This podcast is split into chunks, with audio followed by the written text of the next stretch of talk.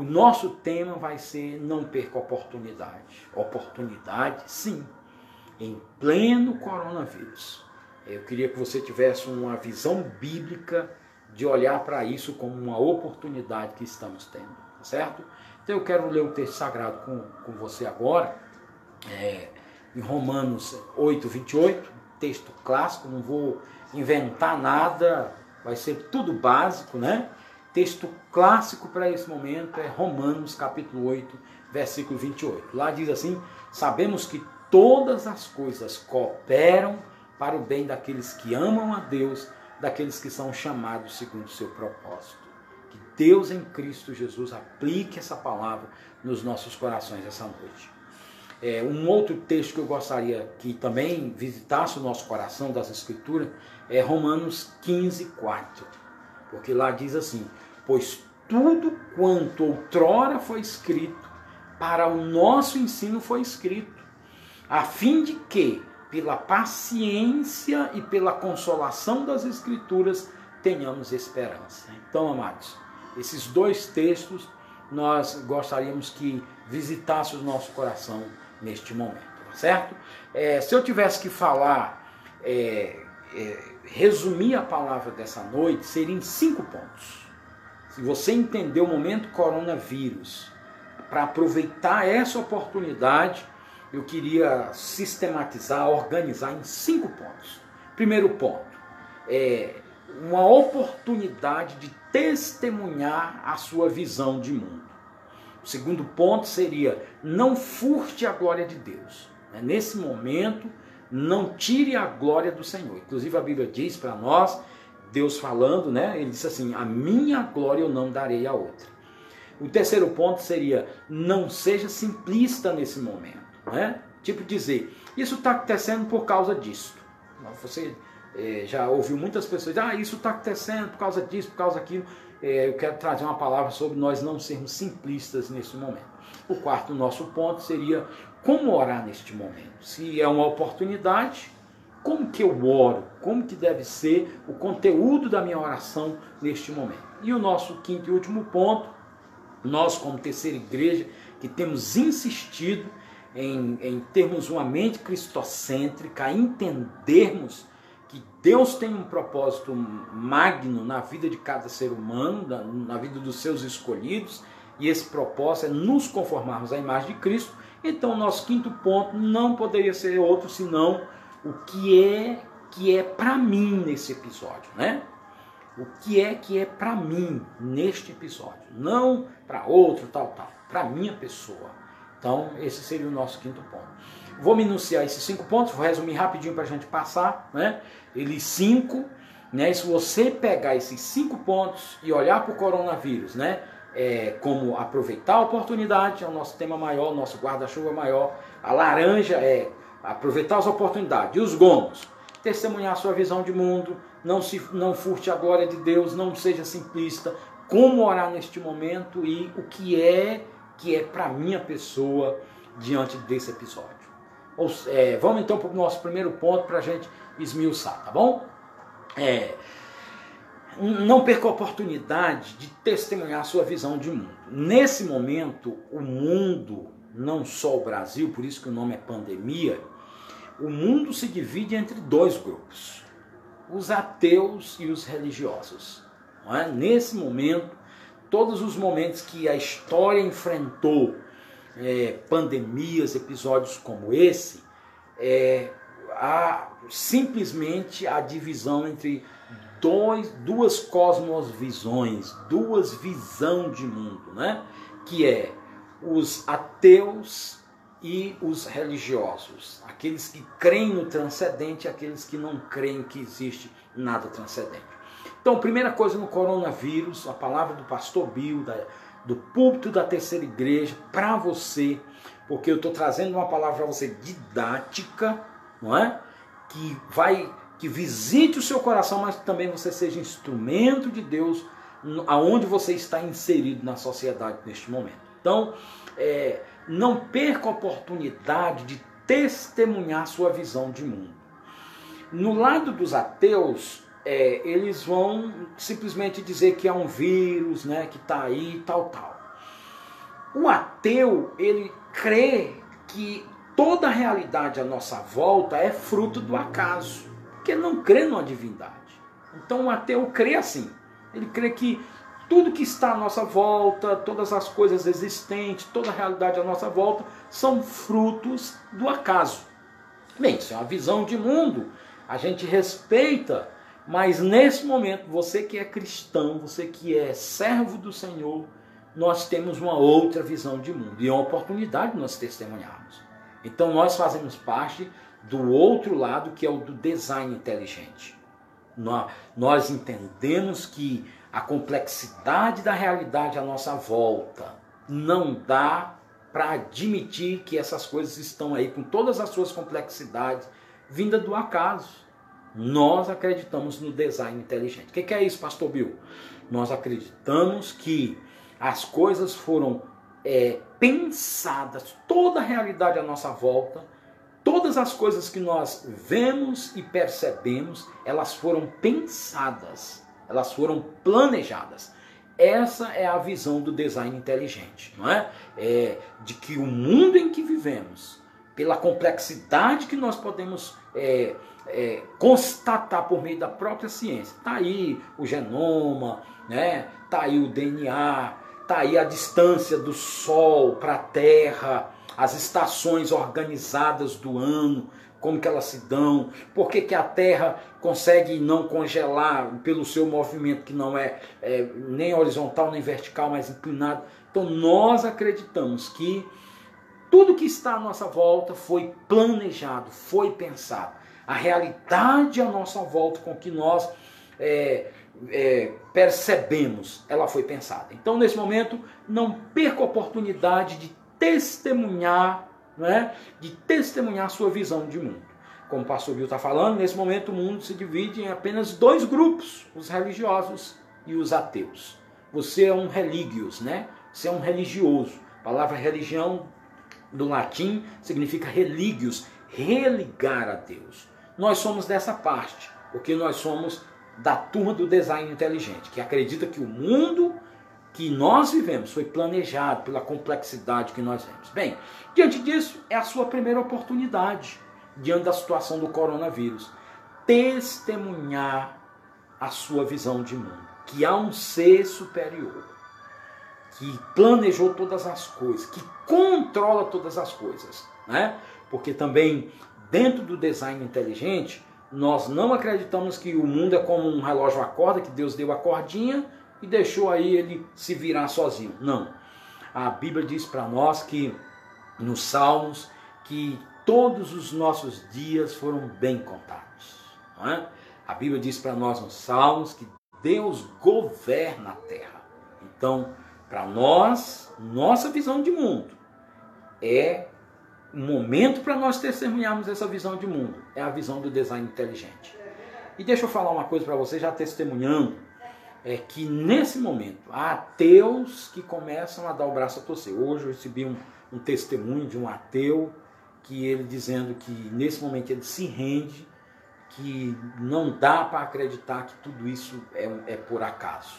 Né? Depois, quem quiser, pode me pedir no privado que eu vou compartilhar esse testemunho. Pessoa de posição aqui de Brasília é, chegou a essa conclusão hoje. Então, nós compartilharmos a nossa visão de mundo, eu estou assegurando para você. A nossa visão de mundo, do design inteligente, que há um ser que criou todas as coisas, que governa todas as coisas, ela é mais coerente para a leitura da realidade, para a leitura do momento atual. Então, esse é o nosso primeiro ponto. O coronavírus é uma oportunidade de nós testemunharmos a nossa visão de mundo. Vamos para o ponto 2, né? Guarde bem isso. É um momento Primeiro ponto, é um momento que você pode ser instrumento de Deus para os ateus. Eu tenho um testemunho fresquinho de hoje, né? pessoa de posição de Brasília, que testemunha sobre isso. Então, é uma oportunidade, um momento para você né, que é crê que o mundo foi planejado, está governado, foi bem pensado antes de ser feito. Essa é a nossa visão de mundo. Ela é mais coerente, não é? ela consegue. É, a, a, ao ser medido com a realidade à nossa volta, ela, ela apresenta mais coerência, tá certo? Primeira oportunidade para nós. de nós testemunharmos nossa visão de mundo. Vamos para o ponto 2. Ponto 2 nesse momento do coronavírus é não perca a oportunidade de deixar Deus ser glorificado nisso. Como que eu quero, como que eu quero desenvolver esse ponto no seu coração, na sua mente? Nesse momento vai aparecer os profetas de plantão, as profetisas de plantão, né, que vão dizer: "Ah, é, eu, eu tive uma visão, eu sonhei com isso, por isso que eu senti um arrepio. E vão querer tomar para si, que já tinha um, um prévio conhecimento, uma gnose da coisa. Deixa eu falar para você. Nesse momento, você que é cristão, ponderado, equilibrado, não furte a glória de Deus. É o nosso segundo ponto. Deixe Deus ser glorificado. Deixe que só o Senhor receba toda a glória nesse momento. Não vamos dar o braço a torcer a esses profetas de plantão. É o Apocalipse. Bem, mas como que você diz que isso é Apocalipse? Ah, porque eu senti. Uai, eu não sinto também? Muitas pessoas vão parecer dizendo, ah, isso aí eu estou sabendo, é o Apocalipse. Uai, mas por que, que você está dizendo? Com base em que, que você está dizendo isso? Não, é porque eu li um texto lá e compreendi assim, uai, mas essa compreensão só você teve do texto, mais ninguém. Então vamos evitar os profetas de plantão e vamos deixar o Senhor ser glorificado. Olha, é, nesse momento, homem nenhum sabia homem nenhum foi avisado e homem nenhum tem todas as respostas. Eu sei que isso parece, né? Assim, mas é uma posição coerente diante de outros cristãos, diante de pessoas que nós tivermos contato. Deixe Deus ser glorificado. Olha, isso está dentro dos mistérios de Deus. Até porque, deixa eu falar para você. Na Bíblia nós temos um episódio, né, que veio uma praga dos ratos, foi feito lá os os ratos de ouro. Nós temos fora da Bíblia, na linha da história, nós temos a peste negra, não é? que dizimou muitas pessoas. Não é? E nós estamos tendo esse momento agora. Então, nós somos filhotes do nosso tempo. Nós estamos dentro do aquário. Nós não sabemos. Vou dar um dado aqui histórico para você. Tá bom? Itália. Na Itália tem 47 milhões, mais ou menos, vou dar números aproximados. A Itália tem 47 milhões de habitantes, tem uma força trabalhista de 24 a 27 mil, e essa força trabalhista, 11 mil trabalhadores vão perder o emprego dentro do coronavírus. Vai ficar quanto da força trabalhista? 11 mil. Olha as consequências que vai haver desse coronavírus. No Brasil, e no próprio mundo, ninguém consegue medir ainda. Então nós somos filhotes do nosso tempo. Nós temos que ser sinceros e nesse momento deixar Deus receber a glória. Não cair na dos profetas de plantão. Ah, eu estou aqui para vocês porque ontem à noite passei a noite orando e a terceira igreja está orando 5 horas da manhã. Passei a noite orando e agora eu tenho as revelações das revelações que ninguém sabia. Vamos evitar os profetas de plantão. Nesse momento, deixe Deus ser glorificado. Deus está no controle. Acabei de falar do design inteligente. Ele permitiu. Está acontecendo.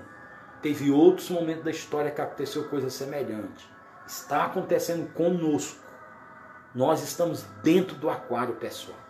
Nós não, acabei de dar dados da Itália, do quanto vai haver de desemprego. Nós não sabemos as consequências do coronavírus no Brasil. Nós não sabemos e vamos admitir.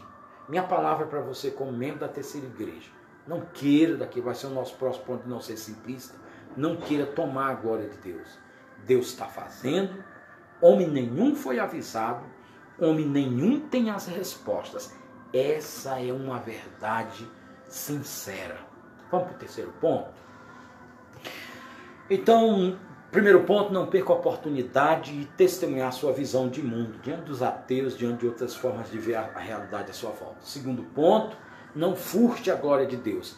Evite os profetas de plantão. É o Apocalipse. Alguém viu, alguém sabe. Ninguém foi avisado e ninguém tem todas as respostas. Terceiro ponto, não perca a oportunidade de ser simples. Estou trazendo uma palavra muito simples para os irmãos não perca a oportunidade de ser simples mas não ser simplista. O que é um simplista? O simplista é aquele que dá respostas rápidas e não pensadas. Isso é simplismo. E há uma tendência no ser humano de querer ser simplista. Diante do coronavírus, meus amados, evitemos ser simplistas. Tipo, isso está acontecendo por causa disto. Isso você vai ouvir demais, mas você está recebendo uma palavra do púlpito da terceira igreja para evitar esse simplismo. Quando pessoas lhe abordar, você pode ser simples sem ser simplista. Então preste atenção, né? É, a Bíblia fala para nós lá em Efésios capítulo assim, para que pela igreja, ouça bem, Efésios 3:10, para que pela igreja a multiforme sabedoria de Deus. Essa palavra multiforme vai aparecer três vezes na Bíblia, duas delas no Novo Testamento. O outro texto do Novo Testamento é Pedro. Lá em 1 Pedro, capítulo 4, verso 10, diz assim: Servi uns aos outros, cada um conforme o dom que recebeu, como bons dispenseiros da multiforme graça de Deus. A palavra graça, para nós entendermos, é quando Deus dá algo que a gente não merece. Então há uma ação de Deus. A graça de Deus não é algo estático, não é algo que Deus apenas é, mas é algo de Deus manifestado, é um atributo de Deus em volição. Então, a Bíblia está falando para nós, nesses dois textos que o pastor Bill está licitando, sobre a multiforme de Deus. O que é multiforme, pastor? Não é uma palavra que eu ouço a todo momento é, você separa com a palavra composta, multi de múltiplo e forme de forma. Então, as muitas, né, múltiplo é uma coisa que é mais de um, as muitas formas de graça é Deus em volição. Deus já é gracioso e a graça dele nos é apresentada quando ele está em ação. Então, é, a Bíblia fala para nós sobre o Deus multiforme apresentei dois textos para você. O que, que isso quer dizer para nós? É, esses dois textos nos ajudam a não ser simplistas. Falar bem devagar para entrar no seu coração. Deus, nesse momento, está agindo de tal maneira na história que foge ao nosso conhecimento, que foge à nossa capacidade cognitiva, de maneira que ele está operando várias coisas ao mesmo tempo. Isso é multiforme. Isso nos ajuda a não ser simplistas. Não vamos cair no simplismo. Deus está fazendo isso por causa disso. É muito pouco. É muito simplista uma resposta como essa. Nesse momento você pode ser simples e dizer: olha, pastor pregou para nós e o que está acontecendo nesse momento de, a nível mundial. Porque eu sou design inteligente. Eu creio que o mundo não está aí por um acaso. Ele foi pensado e planejado. A ciência pode me ajudar a comprovar isso. E eu creio que Deus está agindo de tal maneira na história nesse momento que Ele está com essa ação fazendo várias coisas ao mesmo tempo. É, eu não vou aqui cair na, na tentação de apresentar uma lista, estou até combatendo o simplismo, e dizer: olha, é isso que Deus está fazendo com o coronavírus. Eu sei que é Deus. É Deus que permitiu isso, esse estado mundial está acontecendo. E eu sei que Deus está trabalhando multiformemente. Eu, eu tenho base bíblica reformada para apresentar isso. Deus está trabalhando multiformemente. Perceba comigo, eu não vou listar e fechar, mas quero só abrir parênteses. Perceba com esse coronavírus o quanto há uma reflexão nas pessoas sobre a morte. Que talvez numa correria que se estava aí a humanidade, ninguém parou para pensar na morte, na possibilidade da morte, na, numa, na morte é, chegar na sua porta. Olha aí. Perceba que as pessoas diziam que não tinham tempo, não tem tempo, não tem tempo, não tem tempo. E olha aí, de repente, não é? as quarentenas, o isolamento social. Perceba o quanto o mundo estava desenfreado na questão de dinheiro. né? na questão da avareza, é, na a maneira como se estavam tocando as economias. E de repente, o que, que a gente vê? Pessoas que têm muito dinheiro que estão percebendo que dinheiro não é tudo. Pessoas que não têm dinheiro nenhum, mas estão percebendo que o desespero não é ganhar tanto dinheiro. Eu estou citando só três coisas. E não quero, de novo, não quero ser simplista. Não quer dizer que Deus está mandando o coronavírus para fazer essas três coisas. Não. Eu creio na base bíblica que eu apresentei para os irmãos de Efésios 3,10, de 1 Pedro 4,10. Que Deus é um Deus multiforme. Deus está trabalhando muitas coisas ao mesmo tempo, com vários é, setores da sociedade, desde a família à indústria, desde os idealistas até a política. É isso que eu creio. Deus está trabalhando multiformemente. Combata nesse momento de coronavírus o simplismo. É? Olha, o coronavírus veio por causa disso. É muito pouco. É uma resposta muito simplista nesse momento. Nós somos filhotes do nosso tempo, o pastor Bill acabou de falar. Nós estamos dentro do aquário. Só depois, quando a história passar, é que alguém vai poder dar uma opinião mais assertiva desse momento que o mundo, não o Brasil, o mundo está passando. Número um, oportunidade de você testemunhar sua visão de mundo. Número dois, não furte a glória de Deus. Número três, não seja simplista nesse momento de coronavírus. Ah, o coronavírus é porque Deus está fazendo isso. É muito pouco dar uma resposta pontual. Eu fiz essas ponderações, podia aumentar a lista e ainda não esgotar o assunto. O que, que Deus está fazendo com o coronavírus? Não sei. Lá no final nós vamos saber, eu quero entender para mim, e aí nós vamos chegar lá, tá bom? Vamos para o quarto ponto?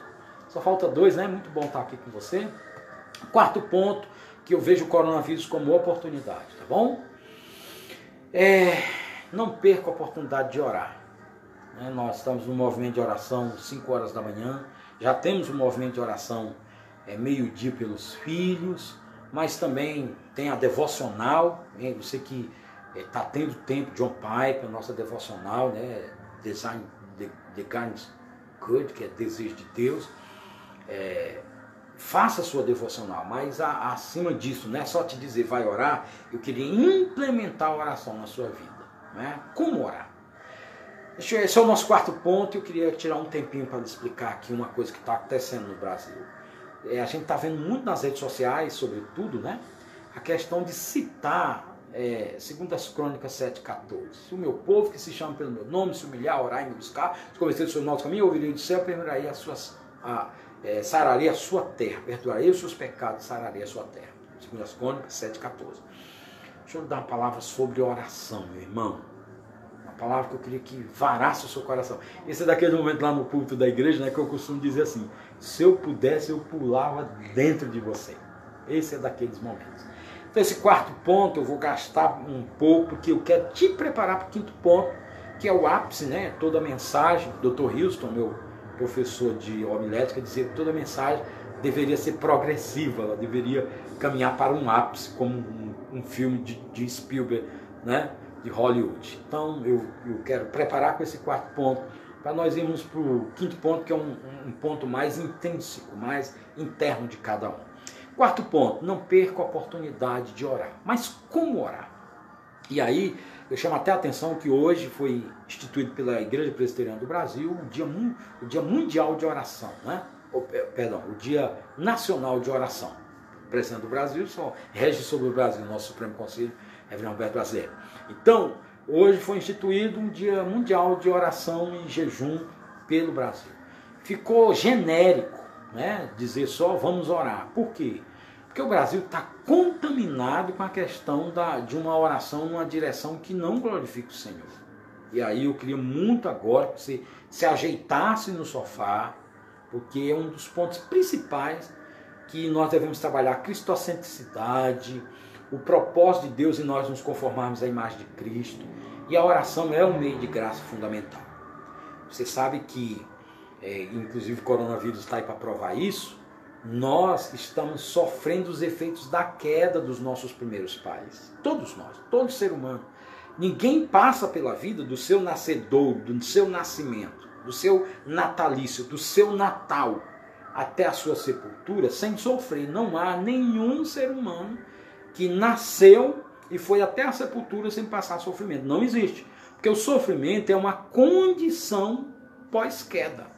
Perceba isso. E o coronavírus está aí para provar isso, eu não preciso nem conjecturar tanto sobre isso. Para nós suportarmos esse estado de queda que o pecado dos nossos primeiros pais produziram, Deus nos concedeu meios de graça. Né? Inclusive, a própria tecnologia aqui, nós estamos aqui fazendo uso de um meio de graça, uma providência divina pela qual nós podemos nos edificar. Então, dentro desses meios de graça, Deus nos deu a oração. Um magnífico meio de graça. Por que magnífico, pastor Bill? Porque a gente vê Cristo no seu estado de humilhação, na tapenoses e quenoses, né? De Filipenses, ele se esvaziou tomando a forma de servo. E tapenoses, tapete, né? É, é, é se humilhar. E quenoses é se esvaziar. No seu estado de humilhação, quando Cristo Deus se fez homem, ele fez uso do meio de graça. São inúmeros os textos que nós vamos ver Jesus orando.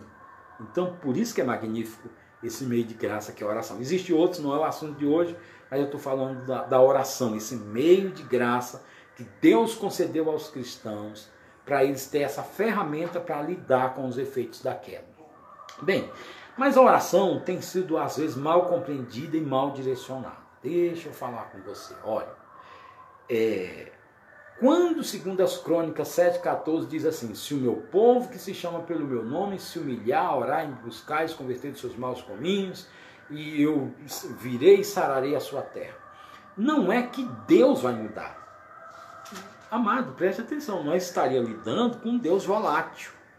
Com Deus que fez uma coisa e agora está precisando consertar. A gente conseguiu se mover de uma maneira que agora Deus vai consertar a coisa.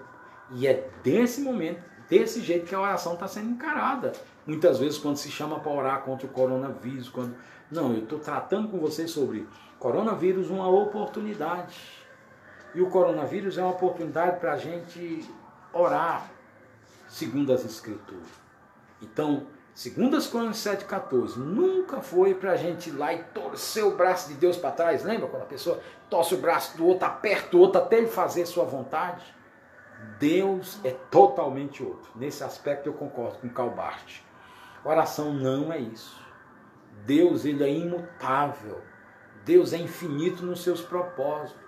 Deus não precisa se mudar, mudar sua forma. Não, isso são conceitos humanos. O nome dessa doutrina chama-se antropoformismo.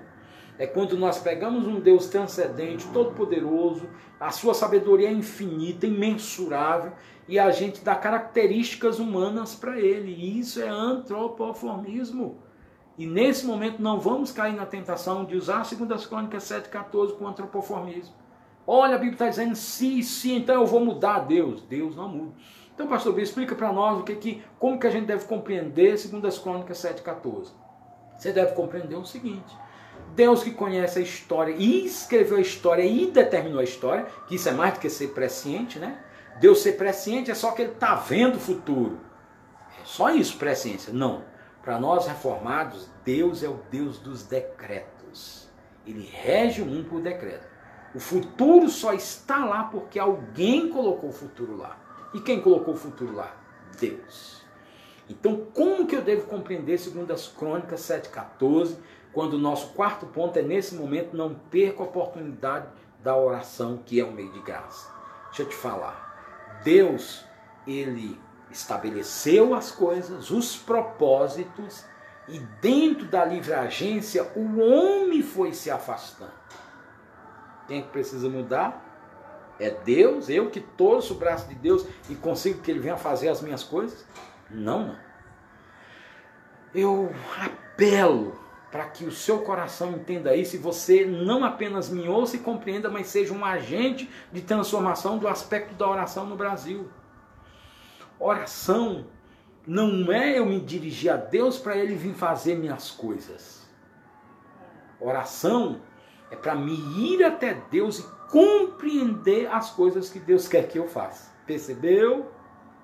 Então, amados, a compreensão de 2 Crônicas 7,14 é o quanto, agora eu digo não só você, nós, mas a humanidade, né? o quanto Deus estabeleceu propósitos e a humanidade foi se afastando. E quem está precisando voltar? É a humanidade que precisa se aproximar de Deus. Tiago compreendeu isso muito bem lá no capítulo 4, verso 8, quando ele diz assim: Chegai-vos a Deus. É isso, meu amado.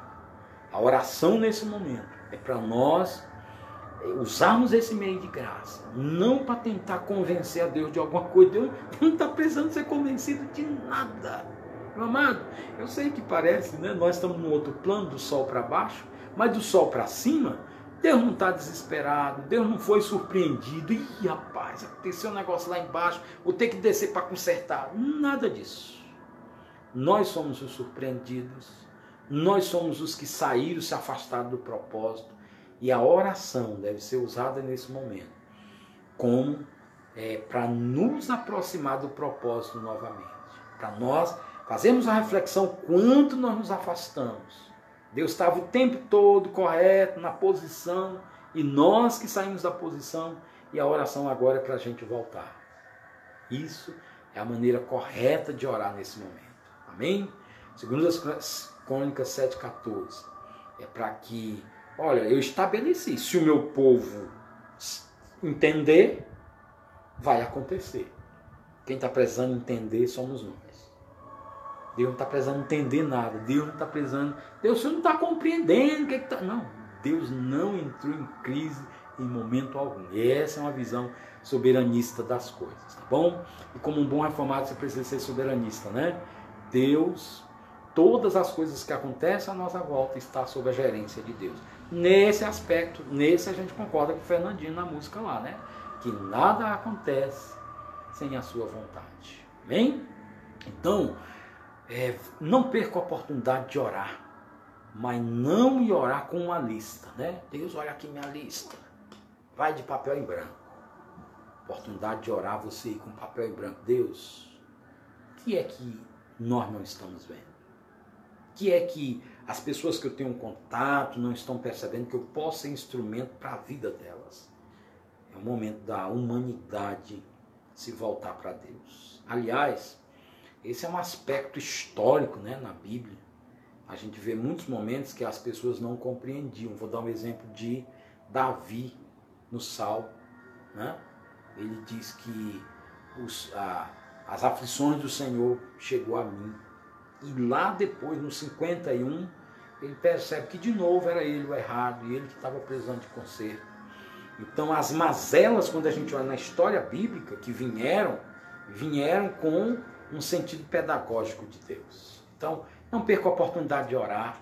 Eu quero fechar esse aspecto, eu quero ir para o último, assim. Preste atenção que eu vou tentar aqui é, organizar para você é, sair desse ponto, né, a oportunidade de orar. Preste atenção. Ó, Imagine que Deus mandou uma dor de dente para alguém. E Deus, junto com essa dor de dente, tinha algo a ensinar. Não é? Por exemplo, queria mandar essa pessoa para ela ir no dentista restaurar aquele dente para não perder o dente. Vamos fazer essa análise hipotética.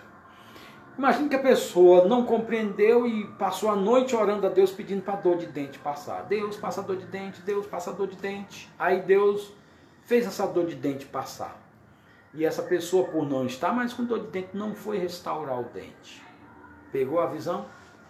Então, não vamos perder a oportunidade do coronavírus de nos ajoelhar só pedindo para passar. Não somos masoquistas, não estou dizendo aqui que você não deve orar para Deus abençoar a nossa nação, repreender essa enfermidade, acordar às 5 horas da manhã orar conosco.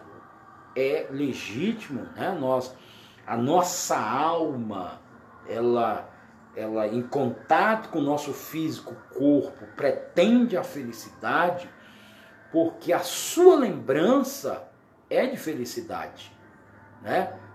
Nós saímos do paraíso e o paraíso era um estado de felicidade.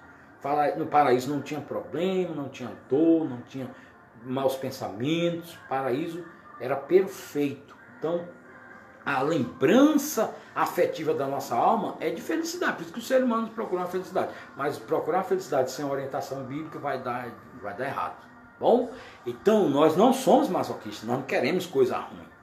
Mas nós não podemos perder a oportunidade de orar diante do cenário do coronavírus, apenas para o coronavírus ir embora. Porque se vou terminando, se o coronavírus passar e nós não aprendemos o propósito que Deus tinha com isso, é igual uma pessoa que tinha um dente para restaurar, estava com dor e quis só que a dor de dente passasse e não se importou em restaurar o dente. É mais importante a lição do que a dor. Diante do cenário de coronavírus, como orar? Deus, que é, nós vamos passar para o quinto ponto, né? É, ajude-nos com isso, a humanidade, ajude-nos a voltarmos para o Senhor. Porque não é o Senhor que precisa mudar, não é o Senhor que errou, foi surpreendido. Nós, é, humanidade, tá? Nós, humanidade, é que fomos surpreendidos. A humanidade está surpresa. E nós é que precisamos resolver isso que nós fomos surpreendidos. Não perca a oportunidade de orar. Quinto ponto. É, preste atenção. O quinto ponto é não perca a oportunidade de perceber o que, que Deus tem para você. E eu tenho que dizer para mim. Não olhe um cenário externo. Um dos nossos pontos dessa live foi a questão de nós entendemos o Deus multiforme. Deus que numa ação ele está ele numa ele está tendo, agindo de várias formas. Foi um dos pontos que a gente apresentou aqui. Então, é, o quinto ponto, meu amado irmão, eu faço essa conclamação, esse já que Deus, é, o pastor Bill falou que Deus é um Deus multiforme, que nessa ação ele está trabalhando de várias formas. E para mim, o que, que eu estou aprendendo? O que, que Deus quer me ensinar? O que, que Deus quer me instruir? Diante desse cenário. Não deixe o coronavírus passar sem você, meu amado. Aprender isso. Como terceira igreja, nós estamos um pouquinho à frente. Você tem sido ensinado que nós não criamos filho para o mercado de trabalho, criamos para amar o Senhor. Que a nossa esposa não está prezando de um homem, ela está prezando de Cristo, do homem. E que o propósito que Deus tem na minha vida é que eu me conforme à imagem de Cristo. Amanhã, segunda-feira, uma versão melhor do Bill uma versão melhor de você. E o modelo que Deus estabeleceu para nós foi Cristo Jesus. Efésios 4,13. Até que todos cheguemos à varonilidade, à estatura da medida de Cristo. É, então não deixe o mundo contemporâneo roubar você disso, de entender o, o propósito maior, o propósito magno, o propósito macro não é? Se você não entender isso, você vai pensar que ah, é comprar um apartamento, a casa, o carro, fazer isso, fazer aquilo, realizar aquele projeto. Não. Tudo isso é secundário. Não é que você vai agora andar, ser um andarilho, né? Até um lema dos puritanos era ganhar o máximo possível para ajudar o máximo possível, né? Alguém postou aí no grupo da igreja um mendigo lá, né, com a roupa toda, e aí querendo ser um profeta, tipo João Batista ele, se eu tivesse a oportunidade de conversar com ele, está errado. Porque até ali há egoísmo. Quando eu penso, ah, não, eu tenho aqui o que comer, tá bom, não tá. O propósito de Deus é outro. É que eu vá em direção ao outro. Por isso, se eu preciso de um real, eu tenho que me esforçar para ter dois reais. Um para mim e um para o outro. Foi isso que Paulo disse quando ele disse assim: Aquele que furtava não furte mais, antes trabalhe, fazendo com as próprias mãos o que é bom, para ter com que acudir o necessitado. Olha para que é que a Bíblia diz que a gente trabalha? Aquele que furtava não furte mais, antes trabalhe, fazendo com a própria mão o que é bom, para ter com que acudir o necessitado. Então até a visão daquele parece bonito, aquele vídeo, o rapaz feito mendigo de roupa, mas não, irmãos, pelo contrário, ele está sendo peso para alguém, porque ele precisa comer. Ele mesmo disse, ó, oh, fui no hotel, a mulher me deu um prato de comida. Uai, e aquele prato de comida caiu do céu? Não, aquele prato de comida custou alguma coisa para alguém. Então, a visão de mundo correta é que nós devemos se esforçar ao máximo para ter para nós e para o outro. Essa é a visão bíblica reformada. Os puritanos pregavam isso. Ganhar o máximo possível para ajudar o máximo possível. Então, foge, né? Nos traz, viu que traz uma nova visão de mundo?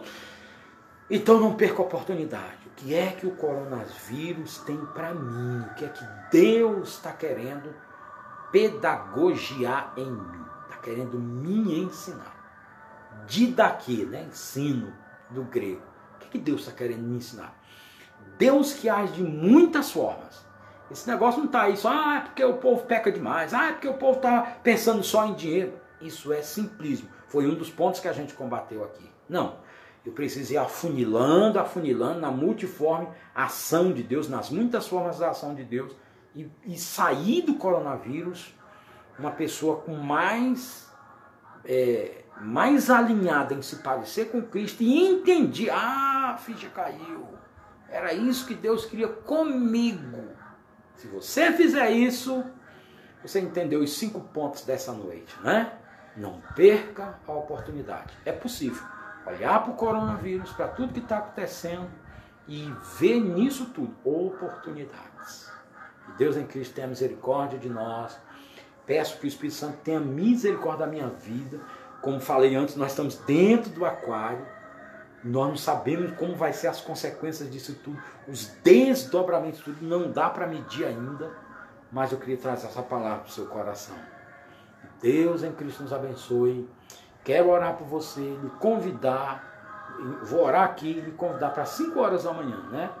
Se ajoelhar e em nome de Jesus estarmos em oração pelo nosso Brasil, pelo mundo, pelas nossas famílias e pelas nossas vidas. Vamos orar. Senhor, nosso Deus e Pai, obrigado, Senhor, pelas pessoas que foram alcançadas com essa palavra nesse momento. Mas, Senhor, a partir de mim, como diz o cântico, a começar em mim.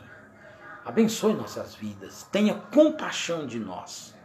Qual é a nossa contribuição nesse momento? Como que a gente pode ser útil diante do cenário que nós estamos inseridos e pelo mesmo lado, Senhor, o que, que o Senhor quer me ensinar com tudo isso? Me ajude. A minha visão de mundo é limitada. Se o Senhor não tiver misericórdia de nós, se o Senhor não se apiedar de nós, pastor pregou há dois domingos para nós, Senhor. Aqueles dois discípulos no caminho de Emaús que estavam com a mente tapada. E Jesus teve que se dirigir a eles dizendo: Vocês são tardios em aprender. Imagina, Senhor, dois homens que passaram três anos e meio com Cristo, se deitando, acordando, tomando café, e mesmo depois da ressurreição, precisam receber palavras tão duras o Cristo dizer tete a tete com eles: olha, vocês são tardios em aprender. Pai, se dois discípulos, eu estou aqui como miserável, se dois discípulos que andaram com teu filho chegaram a essa situação, imagine a nós o quanto nós precisamos da tua graça e da tua misericórdia para sabermos, Senhor, é, viver esse tempo. A vida é um dom do Senhor, nos ajude, nos dê sabedoria para que a gente saiba viver e saiba ser instrumento de Deus na vida de outros neste momento. Oramos te pedindo graça e misericórdia. No nome de Jesus. Amém. E graças a Deus. Amém, meus irmãos. Está encerrado. Que Deus em Cristo os abençoe. Deixa eu só implantar bem isso. Que a graça do nosso Senhor Jesus Cristo, o amor de Deus, o nosso eterno Pai, as bênçãos, a consolação, o poder, a doce companhia, a orientação do Espírito Santo de Deus seja sobre tua vida, nesses valores que tem a bênção apostólica, que os irmãos chegavam a se esforçar de ir para o culto só por causa da bênção apostólica. Eu oro, Senhor, que isso aconteça, revigore e abençoe os irmãos. Em nome de Jesus. Amém. E graças a Deus.